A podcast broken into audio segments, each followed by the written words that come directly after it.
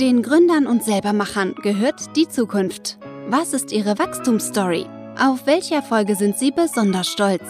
Das alles und noch viel mehr ergründen wir jetzt gemeinsam.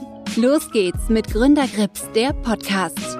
Heute starten wir nochmal das Gespräch mit Roland Werle, den Geschäftsführer der Nachsorge-Reha-Klinik Tannheim. Wie ich schon gesagt habe, hier geht es hauptsächlich um chronisch kranke Kinder, die mit ihren Eltern hier zusammen sind, um ein paar schöne Tage zu verbringen, aber auch um das Erlebte zu verarbeiten und in die Zukunft zu schauen. Wie Roland Werle in die Zukunft schaut, was da wartet und wie es weitergeht und was er generell auch für gesellschaftliche Themen sieht, wo aktuell Zurückhaltung ist und das ist nicht gut fürs Land, weil wir brauchen mehr so Gründer und Selbermacher, die was anpacken, die sozusagen Deutschland verbessern, Schritt für Schritt. Manche Mühlen malen lang, aber wenn es dann gelingt, kann unsere Gesellschaft daran wachsen, geht es unserer Gesellschaft besser und wir haben ein, eine Wettbewerbsfähigkeit im Vergleich zu anderen Ländern, die uns langfristig den Wohlstand sichert. Deswegen machen wir nochmal Teil 2 mit Roland Werle. Er hat da auch einen sehr guten Blick drauf. Ich freue mich. Auf geht's. Los geht's mit Gründergrips, der Podcast. Vielleicht nochmal zu Brandenburg. Um da Personal zu gewinnen, ist da im Prinzip auch die Nähe zu den äh, Universitäten in Berlin sinnvoll? Also, also wir gehen davon aus, äh, weil Strausberg hat ja Gott sei Dank auch eine Anbindung ans S-Bahn-Netz. Äh, insofern hoffen wir sehr, dass wenn, wenn das zum Zuge kommt, und es gibt auch schon Kontakte, wir haben natürlich zur Kinderonkologie, zur Kinderkardiologie, zum Deutschen Herzzentrum, zum Beispiel mit Professor Berger, sind wir ja im engen Kontakt. Also äh, da hoffen wir, dass er uns dann mithilft, das notwendige Fachpersonal, zumindest mal das medizinische Personal äh, zu bekommen.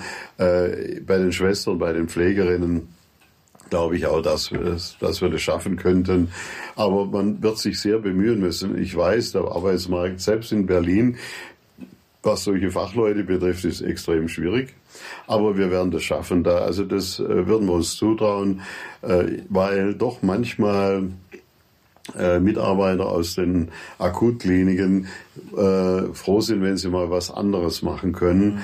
Und äh, also ich denke, da äh, kommen wir zurecht. Ich hoffe es zumindest, dass wir zurechtkommen, wenn äh, dann der Startschuss gegeben werden kann, wenn der Mäzen mit uns den Vertreibervertrag abschließt, den wir dann auch guten Herzens unterschreiben können, ohne dass wir uns da selber eine Falle stellen. Denn es sind einfach noch Dinge, die ganze Haustechnik hat gefehlt.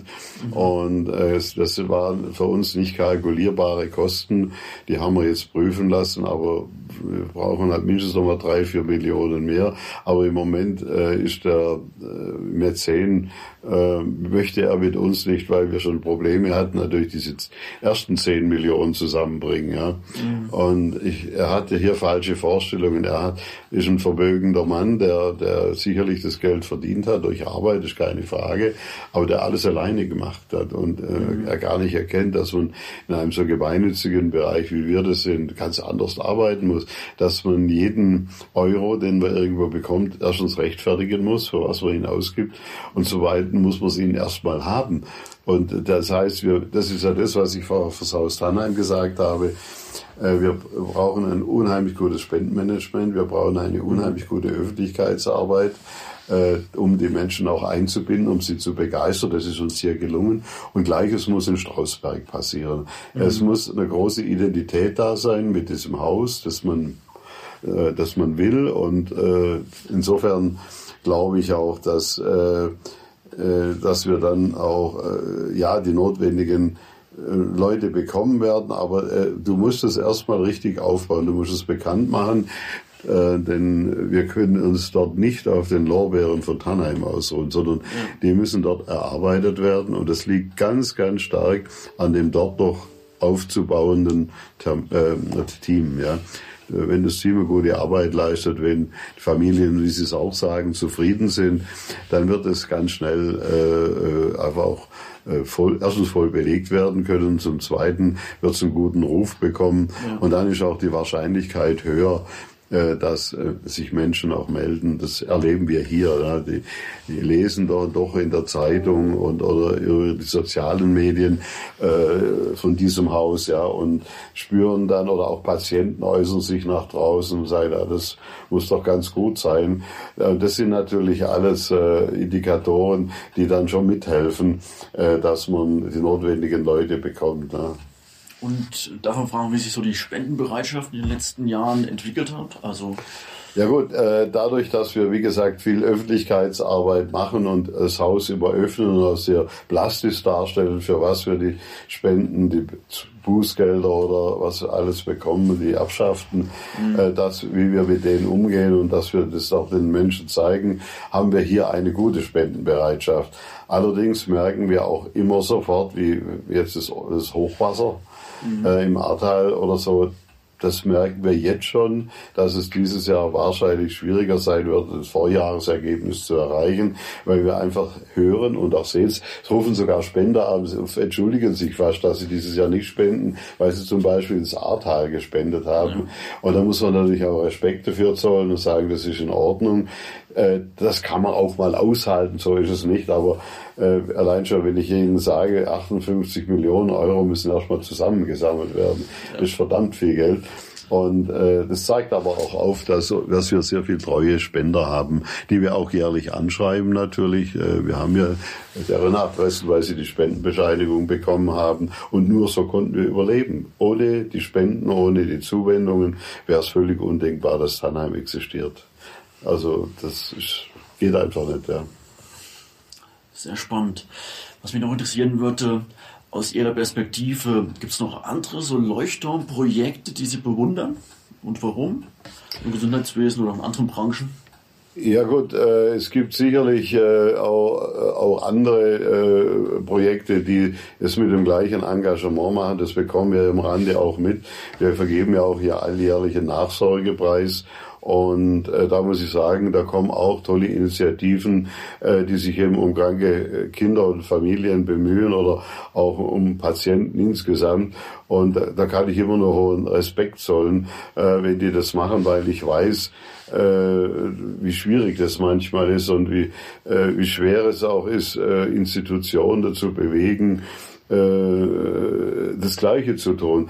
Auch mhm. da sind äh, die Wohlfahrtsverbände zum Teil auch zurückhaltend, weil mit dem Teil kann man halt keine, äh, man kann da keine Gewinne machen, sondern man muss ständig schauen, dass man genügend Geld zusammen hat, um einfach auch das Haus betreiben zu können, das Haus dann auch erhalten zu können, weil es sind ja dann auch Renovationen notwendig und machen wir jetzt ja demnächst hier, sobald Sie ähm, die, die letzte Reha abgereist ist, da wird halt hier mächtig äh, repariert und äh, wird gestrichen und wird die Böden vielleicht mal neu gemacht, je nachdem, um das Haus auch einen guten hygienischen Zustand zu halten. Das ist natürlich mhm. genauso wichtig und ja, also ja, mehr brauchen wir eigentlich auch gar nicht sagen. Was würden Sie jüngeren Initiativen raten? Also was können Sie für Tipps mit auf den Weg geben? Ja, also erstens muss man ein Durchhaltevermögen haben. Das ist mal ganz wichtig. Äh, wir werden, würde das auch in Brandenburg äh, sehen jetzt. Wir haben ja dort schon begonnen. Theoretisch gibt es einen Flyer, es gibt alles. Mhm. Aber wir wissen auch, dass es mal ein, zwei Jahre vielleicht dauert. Man muss eine kontinuierliche Berichterstattung haben. Man muss, es gibt dieses blöde Sprichwort, aber es hat was tue Gutes und rede darüber. Mhm. Und äh, die Öffentlichkeit muss wissen, um was es geht. Ja, und man muss auch fair informieren, man muss ehrlich sein, man muss gläsern sein, man muss sie hinter die Kulissen schauen lassen, weil äh, die Skepsis bei vielen ist da, gerade wenn es neue Institutionen sind. Und äh, man kann aber unglaublich viel erreichen.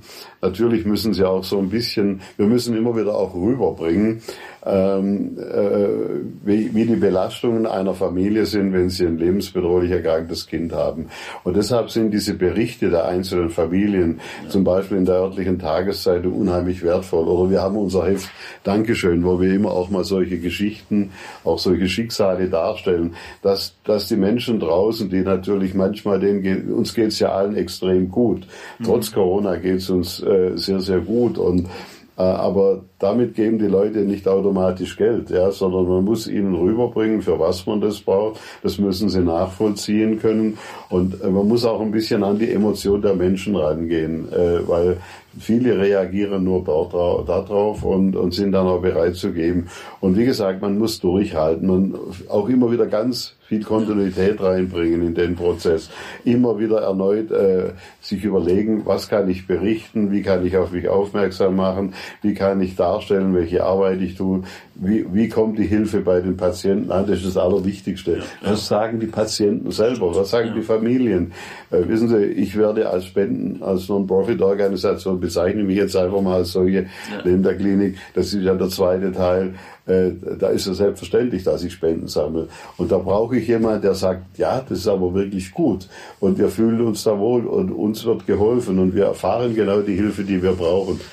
Darf ich da fragen, was halten Sie in dem Bezug ähm, hinsichtlich soziale Kanäle oder, so, oder, sowas wie Facebook oder Insta?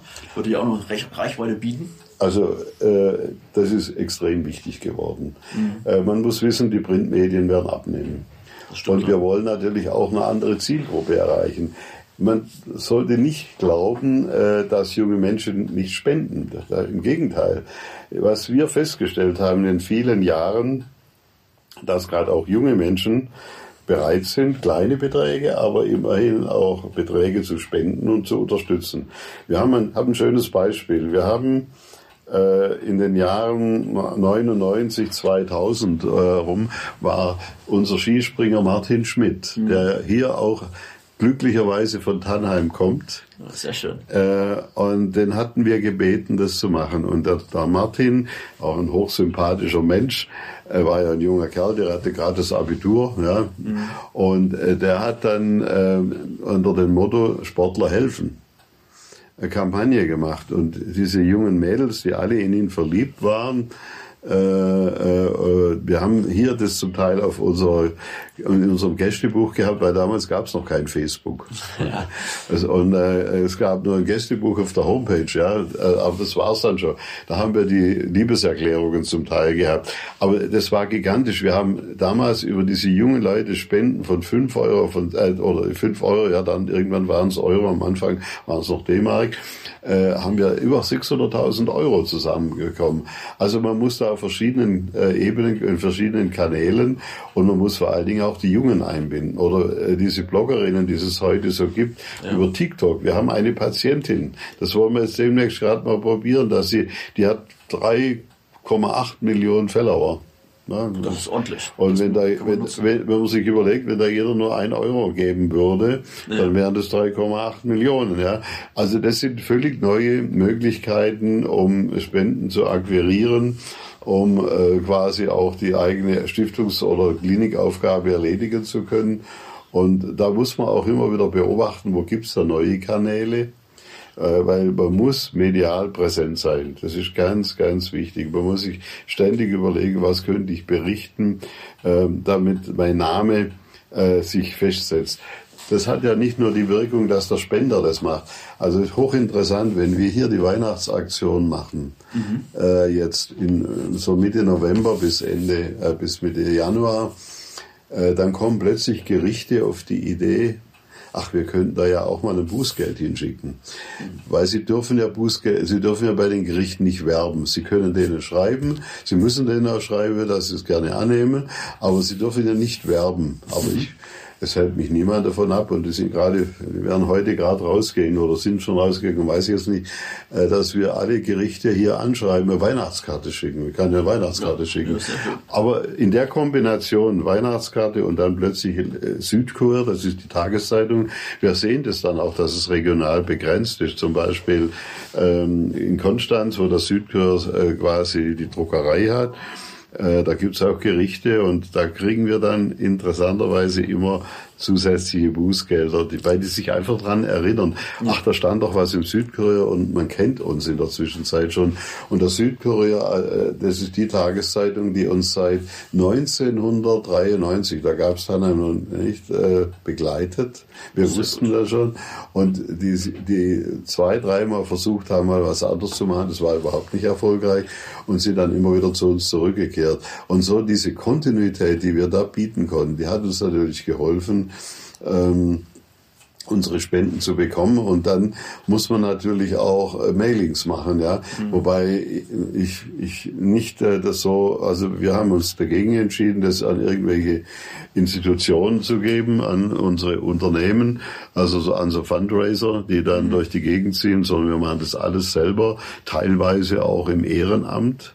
Also wir haben da Menschen, die kommen und die tüten dann ein, weil es sind Tausende von Briefen, ja. ja.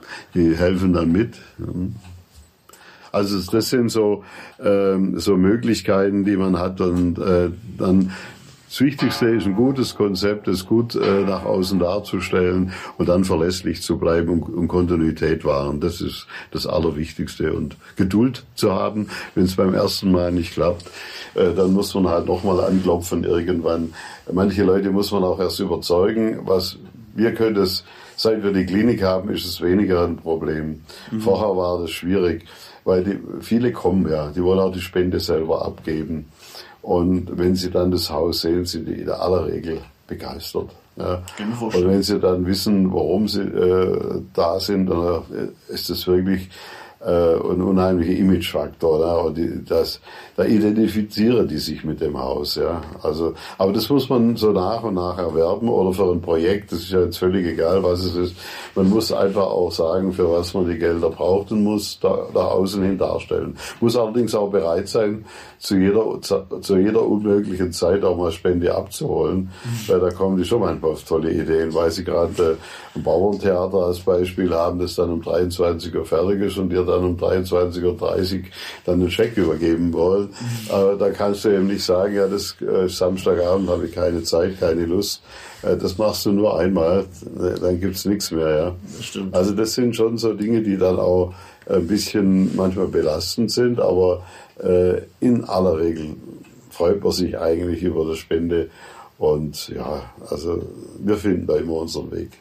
Ich kann mir auch vorstellen, Ihr Alltag als Unternehmer ist bestimmt auch extremst abwechslungsreich, oder? Es kommen immer neue Sachen, wo man drüber nachdenken muss. Ja, natürlich. Also ich meine, äh, man wird auch inspiriert von den vielen äh, Begegnungen, die man hat. Ich bin jetzt unglaublich gut vernetzt in die Politik. Das ist genauso wichtig mhm. Ähm, in alle, auf allen Ebenen. Ich habe noch ein, ein, ein Ehrenamt, ein weiteres großes Ehrenamt das uns hier geholfen hat, Tannheim auch so zu verwirklichen. Ich bin, so verrückt das klingt, Präsident äh, der, der Vereinigung Schwäbisch-Alemannischer Narrenzünfte. Das ist äh, ein närrischer Dachverband, der älteste in Deutschland. Aha. Äh, und wir repräsentieren, mein Verband repräsentiert die schwäbisch-alemannische Fasnacht. Das oh. ist in der Zwischenzeit ein Kulturgut, das in die nationale Kulturerbenliste eingetragen ist. Und wir haben natürlich eine starke Vernetzung äh, über die Fläche. Und das hat uns natürlich schon auch geholfen, weil ich schon auch gesagt habe, liebe närrischen Freunde, äh, ihr dürft auch für mich was tun. Und es gibt auch, es gibt auch in der Aula ist die Ehrentafel. Mhm. Die, wir, wir haben allen denen, die zum Beispiel damals als wir Thalheim gebaut haben, 500.000 Euro zusammengesammelt haben, haben wir so eine Ehrentafel gemacht. Ja. Äh, und ähm, das hat funktioniert. Aber über diesen Weg äh, kann ich natürlich dann auch die Idee noch weiter verbreiten und da erfährst du viel Wertschätzung. Und wenn jetzt so drei Ebenen zusammenkommen, die medizinische Seite mit Tannheim und der Arbeit, äh, wo doch viele sagen, ach toll, dass es euch gibt. Auf der anderen Seite dann die politische Vernetzung und die dritte Säule dieses Ehrenamt. Da kann man enorm viel bewegen, aber das muss man auch, weil man muss auch ständig am Ball bleiben. Wenn äh, ein Spender, der mal fünf Jahre gespendet hat, der will dann auch mal wieder was anderes tun. Mhm. Äh, und da muss man gucken, dass man das immer wieder kompensiert. Also man darf sich nicht auf den Lorbeeren ausruhen, äh, dann ist man sehr schnell weg. Ja, und man, man, man muss auch wirklich eine große Bereitschaft mitbringen, manchmal auch sehr demütig zu sein. Denn es gibt natürlich auch Spenden, die nimmst du gerne an, weil sie meistens so gar nicht so klein sind, sogar groß sind. Aber da weiß man ganz genau, das machen die nicht aus Überzeugung, das machen die aus steuerlichen Gründen, weil sie ganz genau wissen, sieht gut aus für die arme, für die arme Kinder da oder für arme, meistens wird sogar Krebs vorgeschoben, obwohl wir immer sagen Krebs, Herz und Mukoviszidose. Ähm, also das ist schon immer wieder erstaunlich. Aber es ist wichtig, es geht nicht anders. Also man muss alles unternehmen, um immer, immer und immer wieder gebetsmühlenartig deutlich zu machen, äh, dass diese Hilfe benötigt wird und dass man jedes Jahr auch mal eine neue Kampagne überlegt. Deshalb ist auch so, sind so Feste ganz wichtig. Da bringst du mhm. dich automatisch natürlich in die Öffentlichkeit. Ähm, und, und, und da funktioniert es dann auch, dass, dass einfach in aller Regel, das ist schon meine Erfahrung, die Spender bereit sind und, äh, zu spenden. Also für, für Kinder ist es schon mal gut, für krebskranke Kinder ist es noch besser. Ein bisschen schwieriger, aber immer noch gut ist für Herzkinder. Am schwierigsten war es für Mukoviszidose, weil mhm. das ist erklärungsbedürftig, das wussten die Leute gar nicht, was das ist und, und das mit zwei, zwei Worten erklären. Krebs brauche ich nicht erläutern. Nee. Herz hat auch jeder sehr schnell eine Empfindung, weil er denkt, na gut, das Herz als Zentralorgan, sage ich jetzt mal, ja. das muss gesund sein. Aber selbst dort ist es ja schon schwierig. Das spüren ja auch manche Vereine, die für kardiologische Patienten was machen. Ja, ähm, wenn ich mir überlege, wie viel Geld gehortet wird bei den onkologischen Patienten, vor allen Dingen bei den Kindern. Mhm. Es ist manchmal unerträglich, sagt oh. das ganz ehrlich. Also man kann wirklich sagen, Ihr Lebenswerk ist wirklich einzigartig. Sie und Ihr Team haben Tolles geleistet. Darf ich fragen, haben Sie Vorbilder oder Mentoren, die Sie begleitet haben? Eigentlich nur Professor Niethammer. Äh, mhm. Der äh, war eben damals Fachgesellschaftsvorsitzender und Chef der Kinderklinik. Den brauchte ich einfach, ja, um überhaupt mal in den Bereich reinzukommen, um überhaupt akzeptiert zu werden. Ich bin ja von Haus aus Diplompädagoge, aber äh, Sozialarbeiter und Diplompädagoge und äh, das würde nicht reichen alleine, ja. Aber ich glaube, äh, ich habe äh, eine gute Gabe, äh, inhaltlich zu vermitteln, um was es geht. Das ist auch äh, ja auch den Menschen zu vermitteln, weil die, bra die brauchen, die, die, die schauen, wer kommt da schon, ja. Und äh, da muss man auch darauf achten, wo man hinkommt. Also äh, das so verrückt es manchmal klingt, es beginnt schon mal mit der Kleidung, ja. Mhm. Äh, wenn ich irgendwo hinkomme, wenn ich zu einem Fest da komme, dann darf ich halt nicht mit einer zerschlissenen Hose kommen. Anderes, wenn ich auf ein Rockkonzert gehe, äh, da ist es vielleicht nicht gut, unbedingt im Anzug und Krawatte als steifer Typ da oben zu stehen. Mhm. Und das muss man alles ein bisschen berücksichtigen. Aber ich glaube, ich habe da ein gutes Händchen dafür.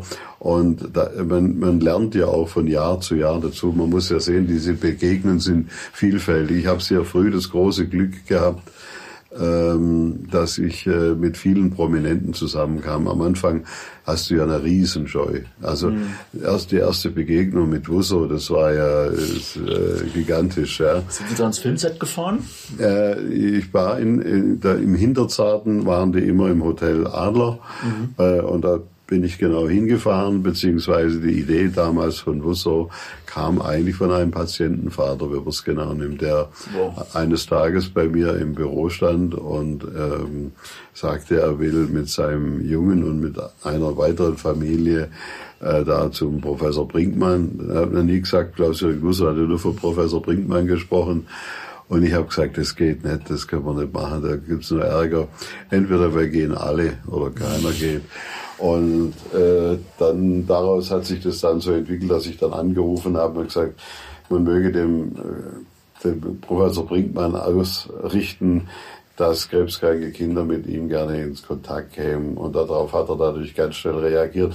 Aber am Anfang war es auch von meiner Seite eine Riesenscheu da. Mhm. Also die, die, Begegnung, ich weiß, wo ich äh, am Anfang mit ihm ab und zu dann unterwegs war. Es hat sich dann nach und nach ein bisschen gelegt. Aber äh, es war ja damals irre. Also äh, wenn der Wusser irgendwo war, da war gleich 20, 50, 60 Leute da, sofort mit Autogrammen und äh, da wurde es ja erst mal bewusst. Und dann ist es mir ja gelungen, das haben Sie vielleicht auch äh, gesehen im Buch, ganz früh auch den Bundespräsidenten damals auf die Katharine zu holen. Mhm. Auch diese Begegnung, Besuchsvorbereitung.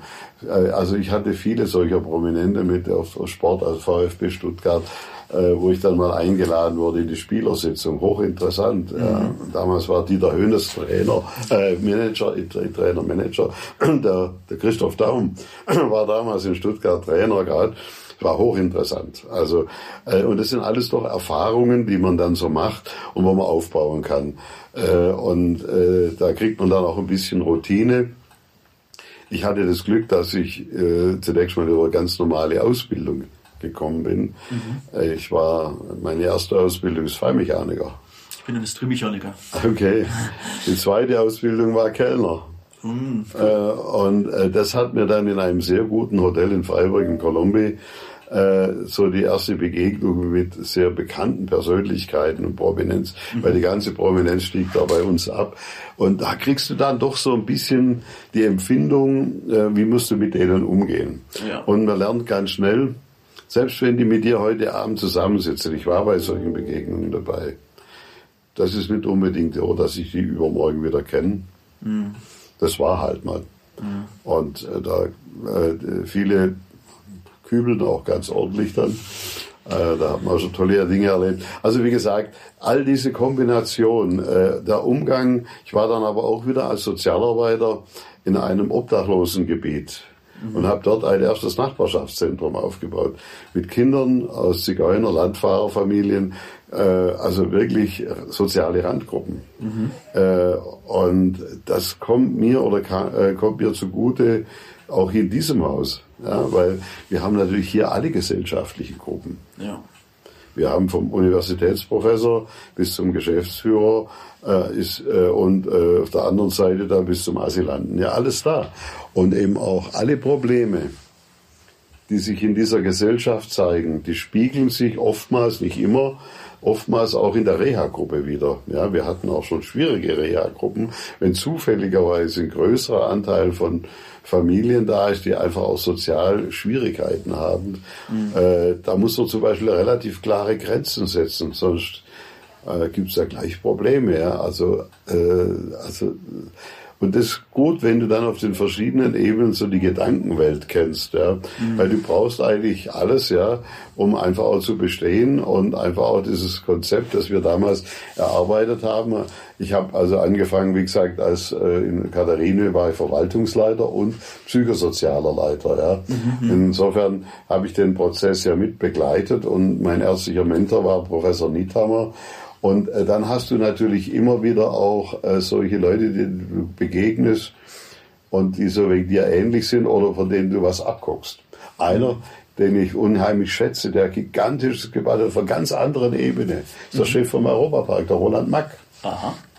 Roland Mack, das ist ein Visionär, der hat genau die gleichen, äh, nur von einer anderen Ebene, genau die gleichen Hürden gehabt. Die wollten, die, der Ausgangspunkt war, dass man ein Testgelände suchte für die Fahrwerke. Die haben ja immer Karussells am Anfang und später Fahrwerke entwickelt. In Waldkirch, da unten bei Freiburg. Mhm. Und da braucht ja ein Testgelände. Das war gar nicht zunächst als Europapark oder Freizeitpark vorgesehen. Und dann haben die plötzlich bemerkt, das können wir machen. Und wenn man das aus den Anfängen sieht und heute, das ist irre.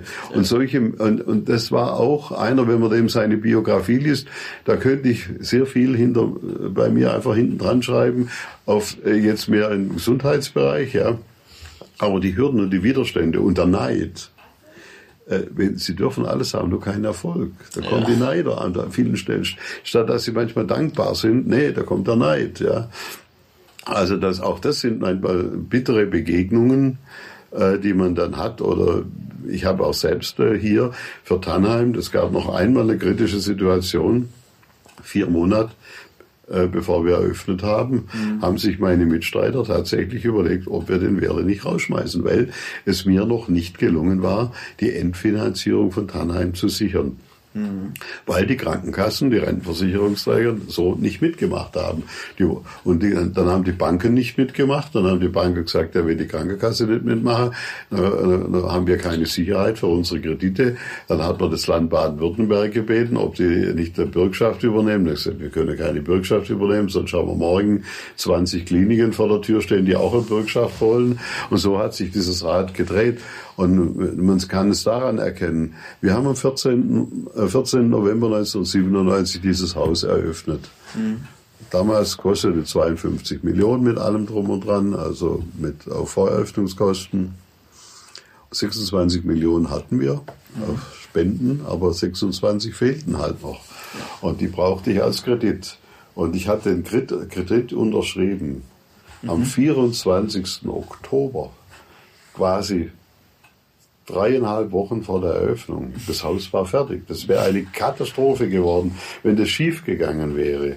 Ja. Das sähe sich jetzt heute vielleicht, nein, nicht im Knast unbedingt, aber äh, man würde mich zur Schnecke machen. Ja. Mhm. Da würde jeder sagen, wie kann man so verrückt bauen? Wie kann man so ein Haus irgendwo hinstellen, ohne dass alles rechts und links abgesichert ist? Aber gerade diese, das ist auch unser deutsches Phänomen, diese Bürokratisierung, dieses, ja. Gedanken, dieses Gedankengut, das da da ist, verhindert, blockiert ja. Ideen. Mhm. Äh, und das ist das, was ja die Industrie auch immer beklagt, zu Recht. Du brauchst heute Mut, äh, irgendwas zu machen. Du musst das Risiko eingehen. Wir brauchen eine Risikobereitschaft ja. Äh, in dieser Bevölkerung, um einfach auch Innovationen zu haben, Neuentwicklungen zu haben. So wie der Mack das gemacht hat, so wie ich jetzt in dem familienorientierten Reha-Bereich machen konnte, so gibt's viele, ja. Und, aber alle, die sind erfolgreich, die dieses Risiko auf sich nehmen. Ja. Ich war immer zwischen Höhenflug und Absturz. Das ist so, ja. Und äh, aus dem Grund hat ja auch der, ein, äh, der Herr Wacker, der ja für äh, mich da der geschrieben, beschrieben hat, gesagt, so ein bisschen verrückt muss man schon auch sein. Äh, äh, das ist so. Man, man darf sich da nicht irritieren lassen. Man muss manchmal an mancher Stelle ganz geschickt Grenzen umgehen. Ja. Man darf sie nicht umschreiten, aber man muss Dinge umgehen, äh, um einfach ganz raffiniert, manchmal auch mit Taktik zu arbeiten, weil du wirst immer an einer Stelle Widersacher haben. Ja. Und die immer wieder auch zurückzudrängen oder auch an manchen Stellen mundtot zu machen, ist nicht einfach. Und da kommt es darauf an, woher sie kommen. Äh, da gibt es natürlich welche, da ist es kein so großes Problem, aber andere, die sehr viel zu sagen haben und die dann glauben, sie wüssten das alles, ja, die dann mhm. eine Tannheim-Klinik mit normalen Klinik vergleichen mhm. äh, und gar nicht wissen, warum. Äh, mir wurde als erstes vorgeworfen, äh, von den Kranken- und Rentenversicherungsträger, der Bettpreis wäre zu hoch. Man rechnet, man rechnet die um in Betten, in einem normalen Krankenhaus. Dann musste ich denen sagen, ja, wir brauchen eine Schule, wir brauchen Kindergarten, wir brauchen Fachtherapien. Ja. Deshalb ist der Zu-Bett-Preis so hoch. Ja. Das braucht ein normale, äh, normales äh, Krankenhaus nicht. Ja. Und, und, äh, oder wir müssen die ganze Familie einbinden. Jetzt kommt es darauf an, wenn ihr das natürlich alles auf den Patienten rechnet, da gibt es natürlich schon einen hohen Preis. Ja. Also das sind alles so Dinge, die sich dann einfach auch entwickeln und zeigen. Und äh, dann kommen die Banker, dann kommen die Juristen, äh, und machen alles zunichte. Mhm. Äh, wir, dass Brandenburg heute noch nicht steht, liegt unter anderem daran, ja, dass, dass dann doch auch äh, Leute kommen, die dann ihren Businessplan wollen.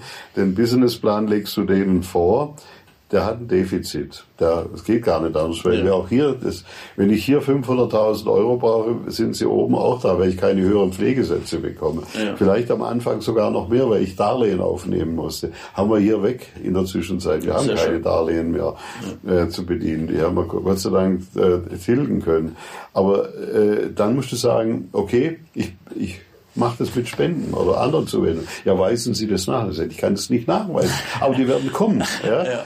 Äh, ja, aber äh, ja, das geht nicht, ja. Äh, und dann fangen die an zu rechnen und dann rechnen alles kaputt, ja. ja. Dann kommt der Wirtschaftsprüfer, der dann sagt, ja, das hat seine Bedenken und dann brauchst du schon gar nicht mehr bei einer Bank aufkreuzen, bei Basel 3 sowieso nicht, ja, wo du, äh, dass du nicht nur die Hose ganz runterziehen musst, ist ja wirklich alles. Äh, und das sind dann die Dinge, die sowas verhindern. Deshalb hat es, man muss sich das mal auf der Zunge vergehen lassen. 24. Oktober, das wäre die nackte Katastrophe geworden, wenn wir, ich hatte allerdings, muss ich jetzt dazu sagen, eine kleine Sicherheit hatte ich, ich hatte ab Mitte August mhm. den damaligen VfB-Präsidenten, Gerhard Meyer-Vorfelder, äh, auf meiner Seite, weil er als VfB-Präsident immer stolz war ja. und gesagt hat, Herr Werle, wir werden das irgendwo hinkriegen. Und er hat mir dann im August zugesagt, ich helfe Ihnen. Ja, ich gucke, oh. dass wir es machen. Sonst, es wäre nicht gegangen. Die, ich mhm. hätte das Geld nicht bekommen. Die LBBW, diese große LBBW, die Milliarden in Sand gesetzt hat, Milliarden. Ja war nicht in der Lage, uns 25 Millionen zu geben, weil sie Angst hatten, sie kriegen keinen einzigen Cent mehr zurück. Äh, und das war unser Finanzgeber. Die anderen haben alle eh dankend abgelehnt.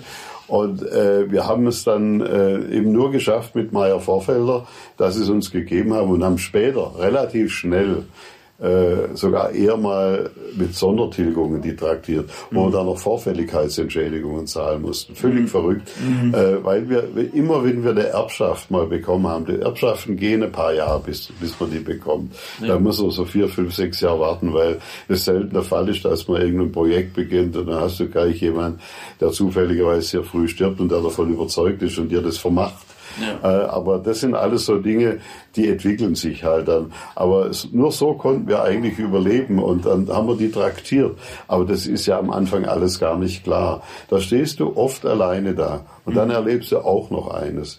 Du hast unheimlich viele Kritiker. Und äh, wenn, die, wenn dann das Haus fertig ist, dann waren die plötzlich alle beteiligt. Und dann ja, plötzlich, äh, äh, was, was, was da zum Teil auch schon bei der Eröffnung von dem einen oder anderen gesagt wurde, da bist du nur erstaunt, äh, weil du weißt, was er vier Wochen, äh, vier Monate zuvor gesagt hat. Oder die ganze Zeit. Die Zweifler und die Kritiker, nachher waren die alles Mitväter. Das ist schon erstaunlich. Aber äh, mir war das letztendlich dann immer egal. Für mich war der große Erfolg damals 97, dass es wir geschafft haben, ein recht schönes Haus hinzustellen, dass wir es geschafft hatten, ein recht schnell ein tolles Team zusammenzustellen mhm. und dass und dass wir dass ich irgendwann diese leuchtenden Kinderaugen gesehen habe und die Familien, die da waren. Das war ja dann 94, äh, äh, nicht 94, äh, 97 äh, war ja noch eine ganz kleine Reha. Wir haben ganz bescheiden einfach, weil, wie Sie jetzt, die Dezember-Reha. Mhm. Das waren damals 60 Leute. Mhm. Das war aber wichtig, um mal in den Fluss zu kommen. Aber da, da hast du dann plötzlich das Gespür, du hast es richtig gemacht. Ja. Und vorher hast du natürlich eine furchtbare Angst. Äh, und es gab für mich unendlich viele schlaflose Nächte. Unendlich. Weil es stand mehrfach auf der Kippe. Und große Mäzene wollten dann auch aufhören und äh, ich konnte sie dann einfach immer wieder motivieren, dass sie wieder zurückkamen. Mhm. Aber es war schon schwierig. Ja. Aber Kann ich mir vorstellen. Vielleicht noch die letzte Frage. Ich habe im Prinzip gelesen, Sie hatten ja eigentlich einen sicheren Job als Chef in einer anderen Klinik und dann kam das Projekt Tannheim, was jetzt auch ein bisschen auf wackeligen Beinen stand. Haben Sie jemals bereut? Nee, nie, nicht eine Minute. Äh, ich habe das andere ja nur angenommen, weil ich mich mit, der mit, mit dem Träger der Katharinenhöhe zerstritten hatte. Mhm. Äh, weil die nicht begriffen haben, dass der Klaus-Jürgen Wusser unheimlich viel Geld bringt. Und der Klaus-Jürgen Wusser wollte von uns sichergestellt haben, oder von mir, äh, dass wir das Geld direkt verwenden für kranke Kinder. Mhm. Und mein Träger, die Arbeiterwohlfahrt damals, heute sind sie weiter, aber damals haben sie es nicht begriffen, dass der Wusser ein Schwarzwaldhaus zusätzlich bauen will, um mehr Patientenkinder aufzunehmen. Mhm. Da hatten die Angst davor. Und äh, äh ich, ich, ich bin ein Dynamiker, muss ich dazu sagen. Äh, habe auch oft mal die Grenzen insofern überschritten, dass ich natürlich einfach gemacht habe, auch wenn die Nein gesagt haben. Als Beispiel, ein schönes Beispiel habe ich, ich habe eine fast eine arbeitsrechtliche Abmahnung bekommen, weil es mir gelungen ist, den Bundespräsidenten zu holen. Weil ich hätte, normal, ich hätte normalerweise sollen Geschäftsführer des Verbandes, den Vorsitzenden des Verbandes, den Verwaltungsrat fragen, ob ich das darf. Mhm. Und, er, und ich habe einfach das Präsidialamt angeschrieben und hatte das Schweineglück, dass Richard von Weizsäcker Ja gesagt hat. Und dann kam natürlich was Zweites dazu, als er dann kam, war klar, es dürfen nur zwei Personen ihn begleiten. Nein, drei, noch die Ärzte noch.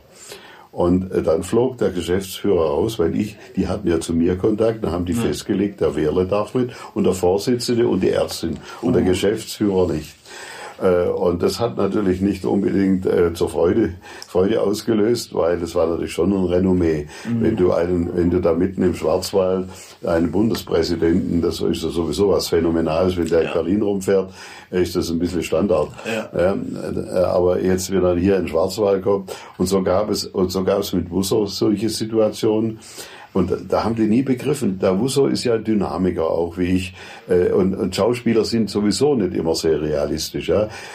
Es war tatsächlich so. Der, der Wusso war irgendwann total überzeugt. Er war, hat uns zweimal besucht hat einmal durch ein Kind mit einer Retinoblastion durch so ein Augentumor ganz schrecklich Mhm. entstellt. Das hat den unheimlich betroffen gemacht. Er hat geheult in meinem Büro und hat sich aber vorgenommen, noch mehr zu machen. Hat irgendwann, das hat uns übrigens auch beim Aufbau von Tannheim geholfen, dann hat dann gesagt, Herr Wille, wir müssen über dieses wunderbare Konzept einen Film drehen. Ja. Und das war im Sommer. Und irgendwann, ähm, Ende Oktober, das war, kann ich Ihnen noch sagen, Ende Oktober 97 war das, oder 98, 98, 98, kam der Wusser, rief mich an, ich komme nächste Woche mit einem Team, äh, mit meiner, mit seiner damaligen Lebensgefährtin und wir werden eine riesige Kiste machen. Wir werden einen Film drehen bei Ihnen über diese Kinder und das war, wurde auch ein toller Film. Wir werden meine äh, Lebenspartnerin, meine Freundin, das war die Yvonne Viehhöfer, äh, die Journalistin, die wird in der Zeitschrift Frau, äh, Frau, nein, nicht Frau Witterz, äh, wie hieß die? Bilder von, nein. Also eine etwas bessere von diesen Yellow äh, Presszeitschriften. Äh, Bild- äh, sie wird einen sechsteiligen Artikel machen oder sechs Artikel machen, äh, eine kleine Serie und sie werden viel Geld kriegen. Und dann können sie das endlich mal alles machen. Normalerweise hätte ich auch hier wieder müssen meinen Verband fragen, darf der Wusser kommen? Der stand einfach danach. Das, das war, das glaube das war am Donnerstag und er hat gesagt, ich komme am Montag. Ja. Und, äh, und dann hat er mir am Montagabend gesagt, Herr Wille, aber weil er schon mitbekommen hat, dass ich schwierige Träger hatte, ich habe es ihm vorsichtig erzählt äh, und habe gesagt, ja, ich, äh, sie, sie, er will, dass das Geld, dass wir das Geld verwalten. Dann habe ich gesagt, das kann ich nicht machen. Erstens wollen die Leute eine Spendebescheinigung und zum Zweiten darf ich das nicht. Und dann habe ich, dann habe ich gesagt, aber wir können eines machen, wir können einen Förderverein gründen. Und dann haben wir tatsächlich am Montag, wie gesagt, kam er. Und am Mittwochabend haben wir bei mir in der Wohnung einen Förderverein gegründet. Ich habe dann äh, natürlich einen Sparkassendirektor dazu geholt, ich habe einen Notar dazu geholt.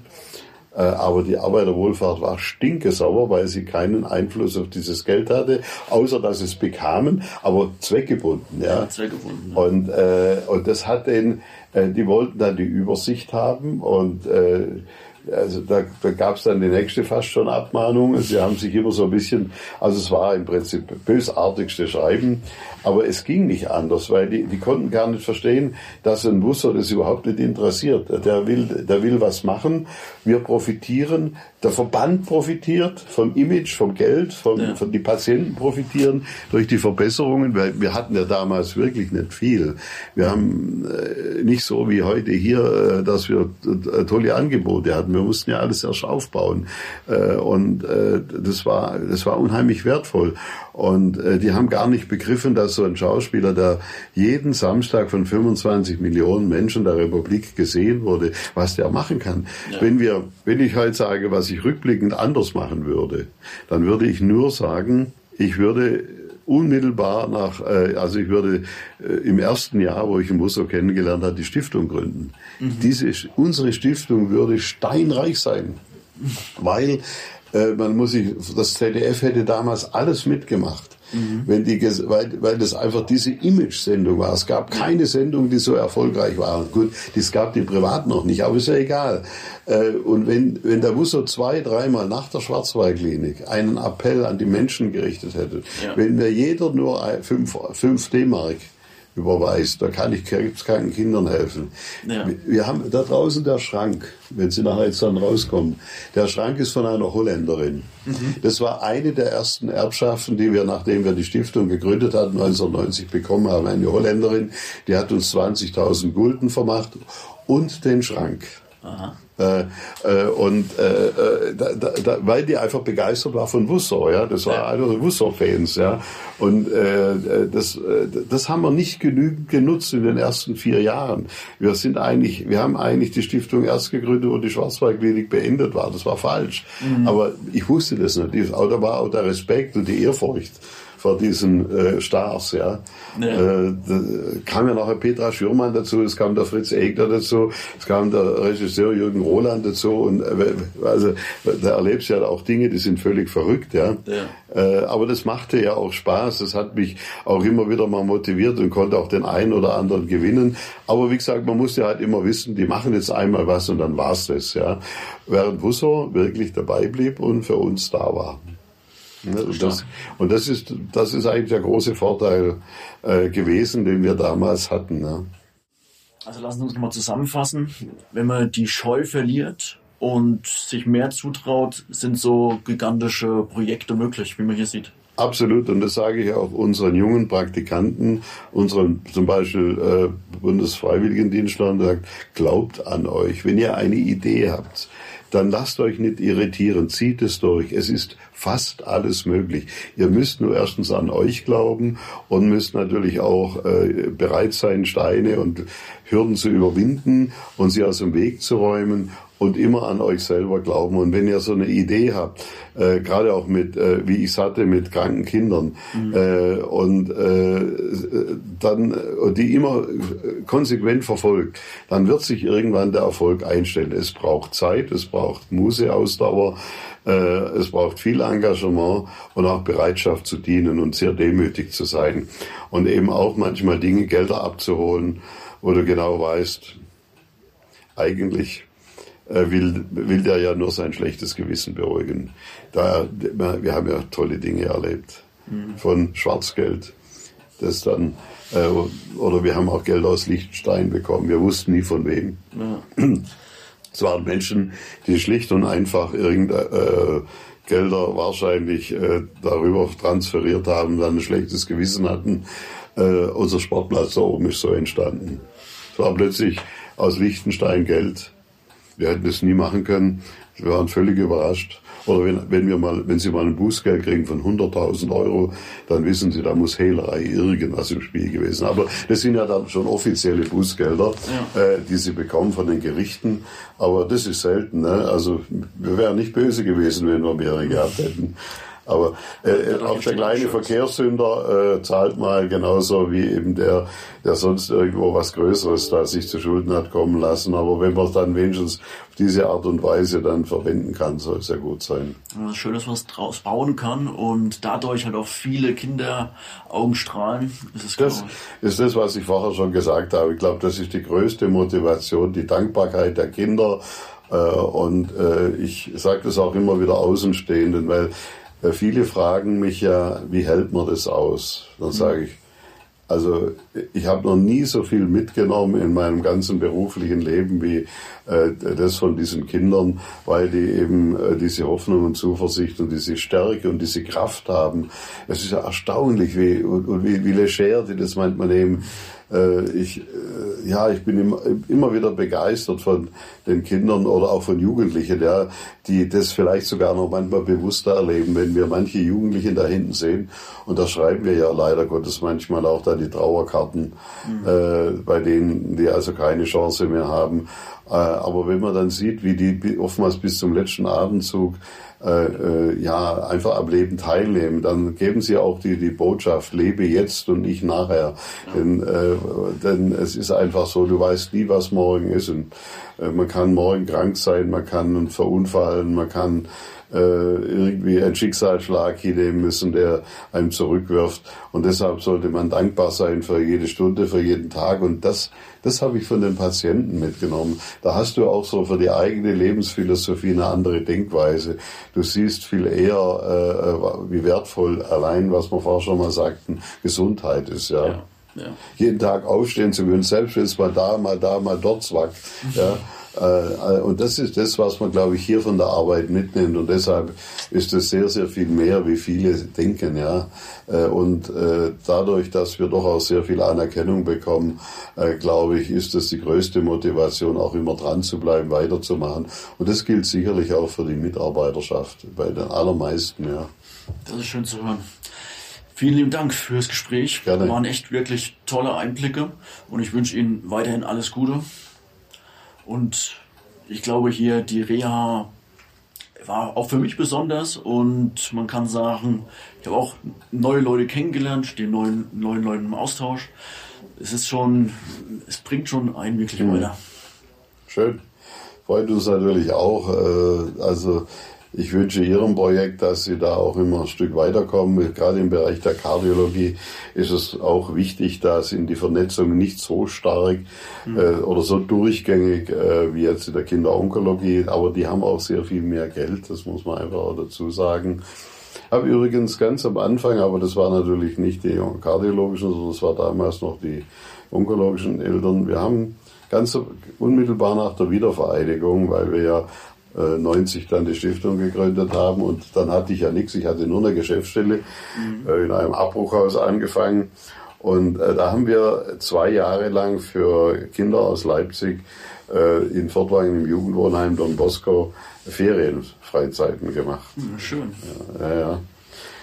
Das, das war so der erste, ja, sagen wir mal, die erste Begegnung mit Kindern die wir dann gesagt haben, oder mit Förderverein besser gesagt.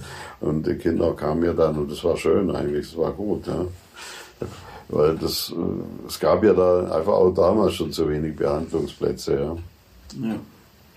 Und das ist leider jetzt auch der Fall. Wenn man bis zu 15 Monate warten muss ja, ja. auf einen Platz, ist da ein enormer Bedarf da. Ja, ich, ich kann wirklich nur hoffen, dass mittelfristig die Pflegesätze noch besser werden dass vielleicht der eine oder andere Wohlfahrtsverband äh, sich überlegt, doch mal auch den Mut zu haben, eine familienorientierte Reha-Klinik zu bauen. Denn man muss ja eines sagen, wir haben ja jetzt nur drei Indikationen. Mhm.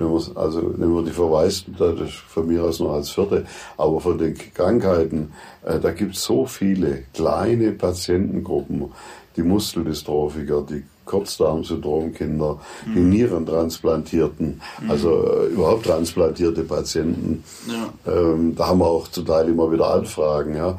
Äh, da, da wäre es unheimlich wichtig, dass was geschieht. Aber ist klar, es wird keiner das anpacken, weil er eben äh, sieht, äh, es ist ein Dauerzuschussbetrieb und da haben viele davor Angst. Ja. Da, dass sie überlegen, wie sie Spendenmarketing aufbauen können, um das umzusetzen. Aber das, in, in, den normalen Organisationen kommen dann eben die vorher genannten Rechner. Äh, die Banker, und, Banker, Banker und die Juristen. Ja, ja. Äh, die die braucht es natürlich schon. Äh, also ich will das nicht alle als schlecht über einen Kamm scheren, die braucht es, aber es darf nicht so sein, dass sie dominieren. Ja, und ja.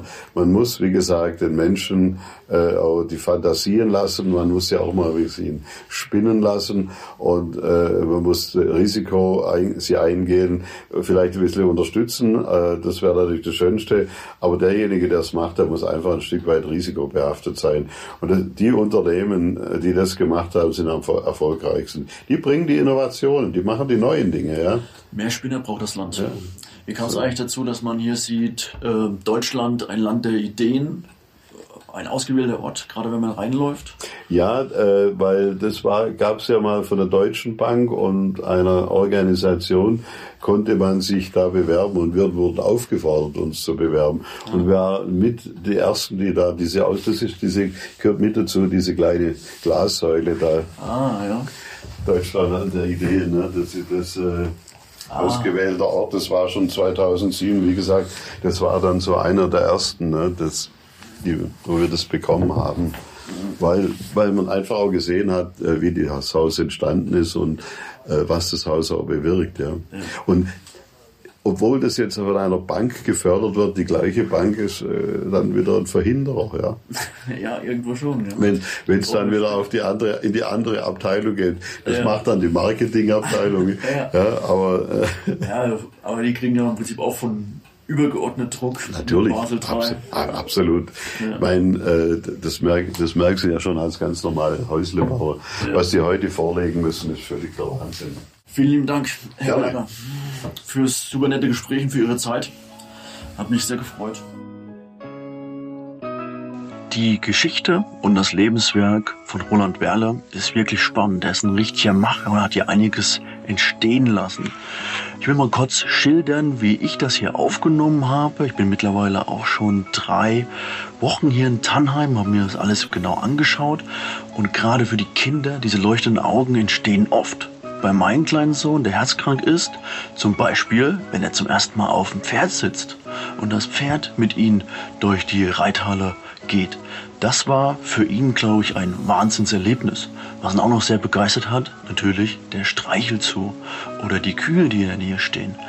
Das sind alles Sachen, die die Kinder wirklich schön äh, begeistern, von ihren Sorgen ablenken und sowas, glaube ich, sollte man unterstützen.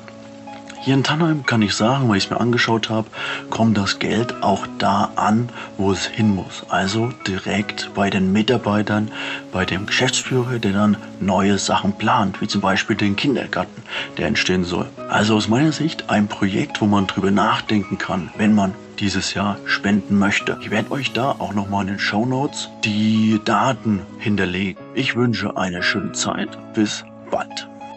Gründern gehört die Zukunft. Wir möchten im Podcast Gründerkrips Ihnen ein paar Gründer vorstellen und auch gründergeführte Unternehmen besprechen. Warum? Man kann im Gespräch mit den Gründern einiges lernen für sein eigenes Business, aber auch für seine Investmentphilosophie. Deswegen würde ich mich freuen, wenn Sie unseren Podcast Gründerkrebs unterstützen, indem Sie ihn bewerten auf den Plattformen und einen Kommentar dalassen. Es freut mich sehr, dass Sie das Gespräch verfolgt haben. Ich wünsche Ihnen einen schönen Tag. Ihr Florian König.